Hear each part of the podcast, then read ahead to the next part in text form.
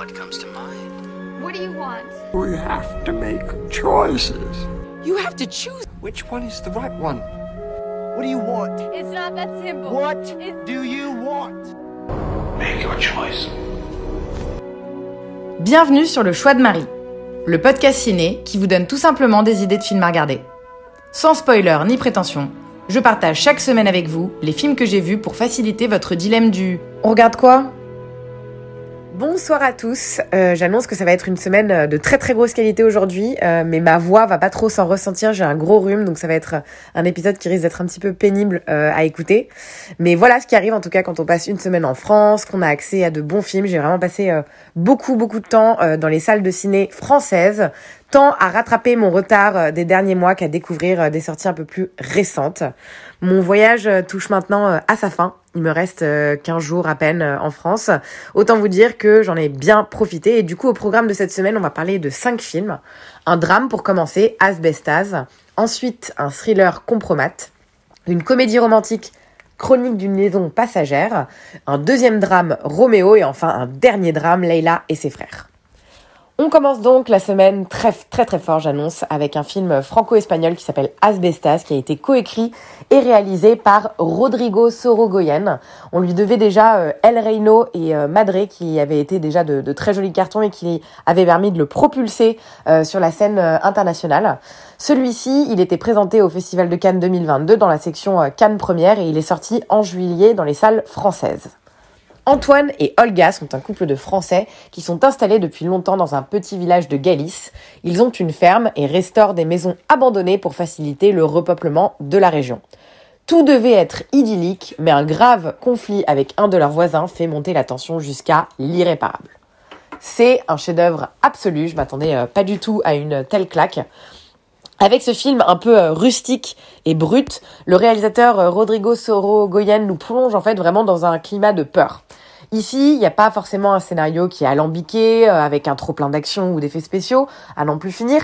C'est simplement un ultra réalisme. La haine, la violence des mots, des regards, le harcèlement moral et physique omniprésent. C'est impossible en fait de pas faire le lien par ailleurs avec la montée du nationalisme, de la xénophobie, du racisme social.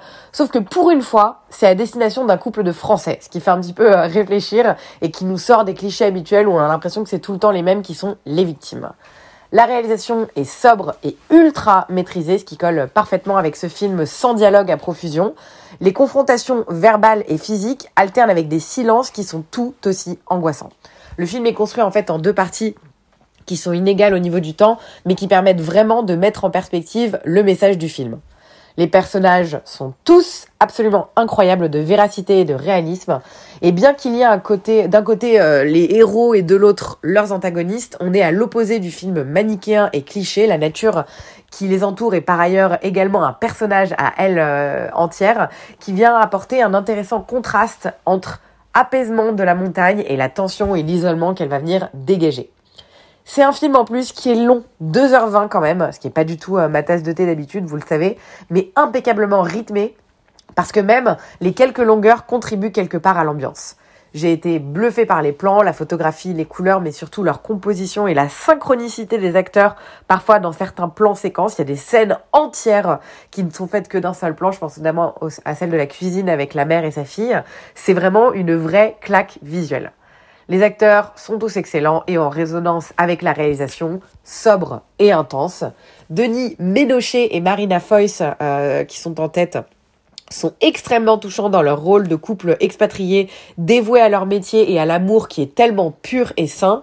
Denis Ménochet, euh, parfait à son habitude, et Marina Foïs, tout autant dans ce rôle qui est vraiment à contre-emploi, bien différent de ce qu'elle a l'habitude de faire. Elle a plus l'habitude de faire le pitre. Là, elle a un rôle qui est vraiment euh, dramatique. Et impossible de ne pas parler de Luis Zahera, qui, dès la séquence d'ouverture, nous glace absolument le sang. Il a une telle présence à l'écran et joue parfaitement le non-verbal. C'est vraiment très, très impressionnant.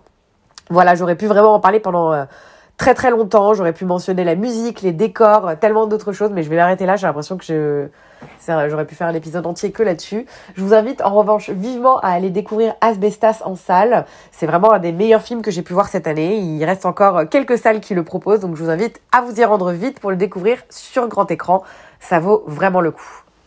On enchaîne toujours en salle avec un thriller français, euh, franco-français même j'ai envie de dire, de Jérôme Salle qui vient de sortir et qui domine le box-office français, Compromat.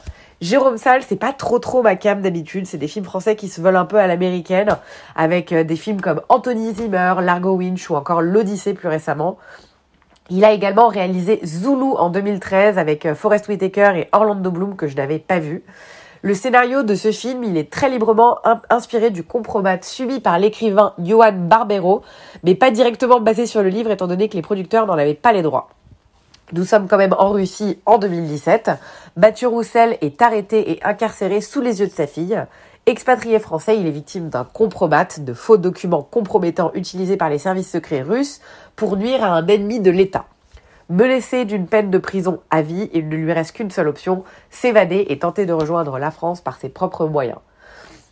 Bah, sans trop de surprise, c'est toujours pas trop ma ces films. Je me suis laissé euh, tenter parce que gros succès en salle euh, et bien sûr parce que Gilles Lelouch en lead. Mais le film ne réinvente rien, c'est un thriller à la fois euh, un peu trop classique et sans surprise qui ne vient faire aucune proposition audacieuse, un peu risquée. Je veux pas être trop dur parce que j'ai quand même passé un bon moment divertissant pendant deux heures. C'est un thriller qui est plutôt efficace, mais il manque tout de même de, de tension un peu palpable et surtout de rebondissements moins attendus. Je suis vraiment désolée, ma voix c'est l'enfer sur certaines, sur certaines des phrases.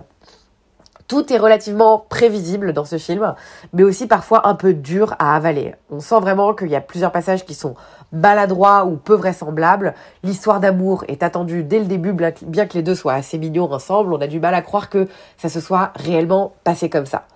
Malgré tout, c'est toujours intéressant de voir les méthodes employées par les autorités russes. Il y a presque un côté un peu pervers avec ce genre de film à découvrir les dessous du pouvoir. Et surtout, on y dénonce au passage également le climat euh, nauséabond d'une mentalité qui reste encore euh, très très ancrée dans ces pays, avec de l'homophobie, de la misogynie, l'absence de liberté, de pensée, tout ça, tout ça. Gilles Lelouch, toujours en forme, cela dit, pas du tout déçu de sa performance, très investi en homme lambda pour une fois qui est pris au piège. On retrouve également Johanna Kulig qui joue Svetlana et qui est honnêtement tout aussi bonne. Elle est très touchante, elle a un personnage qui est assez intéressant et bien écrit.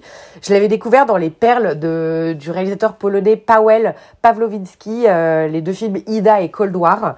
Le reste du cast est assez anecdotique. Les, les Russes sont joués par euh, des Russes qui renforcent tous les stéréotypes qu'on peut avoir sur des Russes. Pas super fin, mais bon, ça fait le taf. Je crois que ça résume assez bien le film par ailleurs. Ça fait le taf. Je l'aurais oublié dans probablement quelques jours, ce compromat. Mais sur le coup, j'ai passé un plutôt bon moment devant, bien que ce soit euh, le moins bon film de la sélection de la semaine. Toujours en salle si vous souhaitez le voir, il est sorti le 7 septembre dernier, c'était Compromat. On reste en France, mais on change complètement de registre pour le troisième film de la semaine. Une très très jolie petite comédie romantique qui s'appelle Chronique d'une liaison passagère. Signé Emmanuel Mouret, le film est présenté au Festival de Cannes 2022 et sort après l'été dans les salles françaises. Son nom euh, ne me disait rien à ce réalisateur, mais c'est celui qui a réalisé Les choses qu'on dit, les choses qu'on fait, sorti en 2020, qui est un film que j'avais absolument adoré. C'est donc avec vraiment beaucoup d'enthousiasme que j'ai été voir son dernier film. Au cours d'une soirée, Charlotte, une mère célibataire, rencontre Simon, un homme marié. Ce nouveau couple s'engage à se voir uniquement pour le plaisir, sans rien éprouver d'autre. Pour autant, cette relation sans avenir est bouleversée car ils sont de plus en plus surpris par leur complicité. Ce film est un petit bijou. Pas inoubliable, mais assurément très réussi. C'est frais, c'est léger, c'est jamais lourd. Le film se finit et on est un peu triste tellement on aurait bien aimé rester en compagnie de Charlotte et Simon qui sont tous les deux beaucoup trop sympathiques. Le scénario est doux, chaque mot est à sa place et on s'ennuie pas une seule seconde devant ce récit sentimental, chargé de discussions aussi houleuses que sont les rapports intimes qu'entretiennent nos personnages. Ils n'ont qu'une seule envie, partager leur solitude à défaut de partager une passion, ce qui semble un peu malsain en 2022. Et en fait, ce que je trouve assez ouf, c'est que Emmanuel Mouret, il arrive à mettre en scène avec beaucoup d'honnêteté ce qu'on ressent tous, et il prouve qu'il est un grand scénariste et meilleur émetteur en scène avec euh, énormément de légèreté. Et le film vient ici détonner par sa candeur et une sincérité à fleur de peau qui fait beaucoup penser au film de Woody Allen, de Sacha Guitry ou encore d'Eric Romer. Les plans sont simples mais jolis, bien travaillés, bien composés. Ils nous émergent dans, dans chacun des lieux pardon, où Charlotte et Simon se sont retrouvés au cours de leur idylle. Ça parle, ça parle même vraiment beaucoup dans ce film, il y a beaucoup de dialogues, mais on ne s'en lasse jamais. Il faut dire aussi qu'ils sont tellement touchants et tellement bien interprétés. En fait, je sais même pas si j'arrive à dire ça parce qu'ils sont joués par Sandrine euh, Kimberlin et, euh, et Vincent Macaigne qui jouent Sandrine Kimberlin et Vincent Macaigne. Elle, elle est toujours irrésistible et absolument euh, ravissante en femme, sûre de son désir tout en ayant un peu la tête dans les nuages. Lui, comme d'hab, indécis, gauche, pas sûr de lui et émotif. Il est lunaire, toujours aussi touchant et je les adore tous les deux et ils sont absolument formidables dans ce film. Voilà, c'était un véritable bol d'air frais, ce chronique d'une liaison passagère, qui est sorti au cinéma le 14 septembre dernier, donc encore largement dispo en salle si vous êtes tenté. Dans la foulée de ce film, j'ai été voir Rodeo, premier film de Lola Kivoron, qui a obtenu le prix coup de cœur du jury dans la sélection Un certain regard au Festival de Cannes 2022. Elle a mon âge, elle sort de la Fémis et elle gagne ça pour son premier long métrage tellement solide, je suis tellement jalouse et j'étais donc intriguée et je me devais d'aller absolument regarder ça. D'autant plus au vu de la grosse grosse polémique qui entoure le film, dont je parlerai euh, brièvement dans cette chronique. Le personnage central, c'est Julia. Elle vit de petites combines et elle voue une passion dévorante, presque animale, à la pratique de la moto. Un jour d'été, elle fait la rencontre d'une bande de motards adeptes du cross-bitume et infiltre ce milieu clandestin composé euh, majoritairement de jeunes hommes dans lequel il n'est pas facile de s'imposer en tant que femme. Franchement, chapeau pour un premier film, j'ai été euh, hyper impressionnée. Lola Kivoron euh, se concentre sur une thématique qu'elle connaît très bien puisqu'il s'agit des rodéos urbains, un sujet qu'elle avait déjà abordé auparavant dans certains de ses courts-métrages. C'est pas du tout mon univers, j'y connais franchement rien, mais au-delà en fait de la simple histoire de cette bande et des conneries qu'ils font, Rodeo vient proposer en fait un joli euh, récit initiatique, presque un coming of age movie où on voit l'espoir d'un monde où les différences de genre s'estomperaient. En apparence, c'est clairement un effray bourgeois ce film, si on prend pas la peine de gratter à sa surface. Et c'est pour ça qu'il y a eu un énorme bad buzz autour. Lola Kivoron a dit en interview qu'elle était favorable à la, pratique du cross-bitume, qui chaque année va venir provoquer la mort de piétons pris dans des accidents, mais qui, selon elle, serait entraîné par les forces de l'ordre, qui, en tentant d'arrêter ces fameux rodéos, entraînerait euh, par la même occasion de tragiques accidents. Il y a eu une déferlante de haine sur les réseaux sociaux et sur Allociné au passage où le film obtient péniblement un ridicule 1,5 en note spectateur. Pourtant, le film ne fait euh, en soi aucunement l'éloge des rodéos sauvages et urbains et il n'y a pas le moindre bashing de la police, honnêtement, dans le film. En revanche, j'ai regardé l'interview en question et bon, faut avouer que elle n'a pas euh, l'attitude d'une nana sensible aux soucis qui ont pu être causés par cette pratique. Ça peut être assez agaçant. Elle est pas, c'est pas la personne la plus sympathique du monde. Et son côté vraiment euh, trop bobo, artsy, peut être vraiment pesant à la longue et j'imagine que c'est ça qui a causé la vague de commentaires haineux et dégradants. Il n'en reste pas moins que son film est plutôt bon, se regarde facilement, permet de découvrir un milieu que je ne connaissais pas. En général, moi, ça me suffit. Euh, J'étais curieuse de voir, euh, de découvrir un petit peu ce monde et je suis tout aussi curieuse de voir comment est-ce qu'elle va rebondir de tout ce bad buzz. Mais en tout cas, c'était vraiment un super travail pour un premier long et prometteur pour la suite de sa carrière. J'ai pas dit grand chose sur le cast étant donné qu'ils sont tous majoritairement euh, non professionnels très convaincants, euh, tous autant qu'ils sont, et ils forment en fait euh, une bonne bande. J'ai également lu qu'elle les avait castés euh, tous en groupe pour pouvoir s'assurer de la bonne cohésion qu'ils auraient à l'écran. À nouveau, c'est pas le film de l'année, mais clairement encourageant ce rodéo. Je suis contente de l'avoir vu, même si c'est pas un film indispensable. Pour autant, il est sorti en salle le 7 septembre, donc vous pouvez encore le voir en salle, même si je dois avouer que la distribution n'est pas terrible en raison de la polémique qui l'entoure. Dernier film de la semaine, on termine en beauté avec un film iranien qui a gagné le prix Fipressi à Cannes, un film qui s'appelle Leila et ses frères. Écrit et réalisé par Saïd Roustahi, c'est à lui qu'on devait également le génialissime La loi de Téhéran sorti en 2021, un réalisateur de 33 ans à nouveau, mon âge, incroyable, et ceci est son troisième long métrage. Leila a dédié toute sa vie à ses parents et à ses quatre frères. Très touchée par une crise économique sans précédent, la famille croule sous les dettes et se déchire au fur et à mesure de leurs désillusions personnelles. Afin de les sortir de cette situation, Leila élabore un plan simple, acheter une boutique pour lancer une affaire avec ses frères. Chacun y met toute ses économies, mais il leur manque un dernier soutien financier. Au même moment, et à la surprise de tous, leur père Ismaël promet une importante somme d'argent à sa communauté afin d'en devenir le nouveau parrain, la plus haute distinction de la tradition persane. Peu à peu, les actions de chacun des membres de la famille l'entraînent, entraînent la famille au bord de l'implosion alors que la santé du patriarche se détériore petit à petit. Quelle claque absolue à nouveau. Tout ce que j'aime dans le cinéma. Cette chronique d'une famille pauvre iranienne ne laissera personne indifférent, ça je peux vraiment vous en assurer. Rien n'est tranché dans ce film. Rien n'est tout noir ou tout blanc. Au contraire, on est à des années-lumière du manichéisme narratif bien trop classique aujourd'hui. Les personnages sont tous réalistes, bons et mauvais à la fois. C'est bien plus complexe que protagoniste-antagoniste et je vous assure que l'on ressent de l'empathie comme de la haine pour chacun d'entre eux. C'est simplement un système de valeurs et de mœurs différents d'une autre, dans lequel s'entrechoquent plusieurs générations qui ont du mal à communiquer entre elles. C'est d'une justesse rare, ce que chaque film devrait être au cinéma selon moi. Il y a toute une flopée de thèmes et de messages qui parcourent le film, mais je pense que s'il n'y en avait qu'un à retenir, ce serait il faut écouter quand ça va mal. On en revient euh, du coup à, un film à nouveau assez peu euh, bavard, où la mise en scène et les silences en disent long, bien plus que n'importe quelle réplique du film. C'est très subtil et fin dans la composition des plans, vraiment du, du grand grand génie. Je pense que la scène du mariage restera gravée dans ma mémoire à jamais.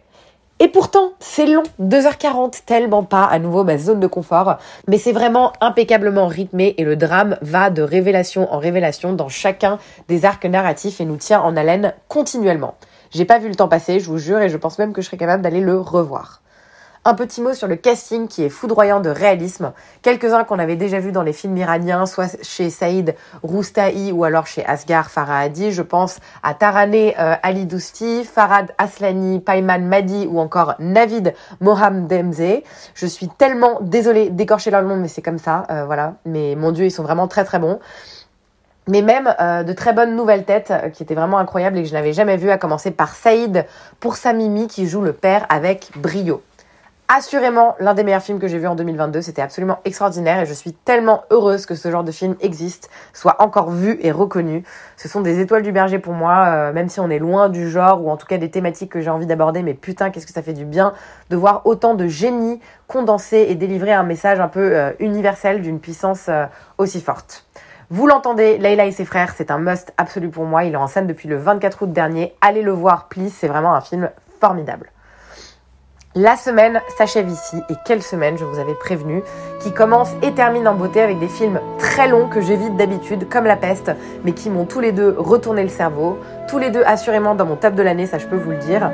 Je vais vous laisser sur cette note, euh, comme je vous le disais, il me reste à peine plus d'un jour à Paris, peut-être le temps de caler une dernière petite séance supplémentaire, mais pas encore sûr. En tout cas, vive le cinéma et vive Paris, je repars euh, la tête pleine de belles inspirations et avec euh, l'envie encore plus forte de faire de beaux films. Comme d'habitude, merci pour votre écoute et je vous dis à la semaine prochaine pour le premier épisode du mois d'octobre de retour aux US. Bonne soirée à tous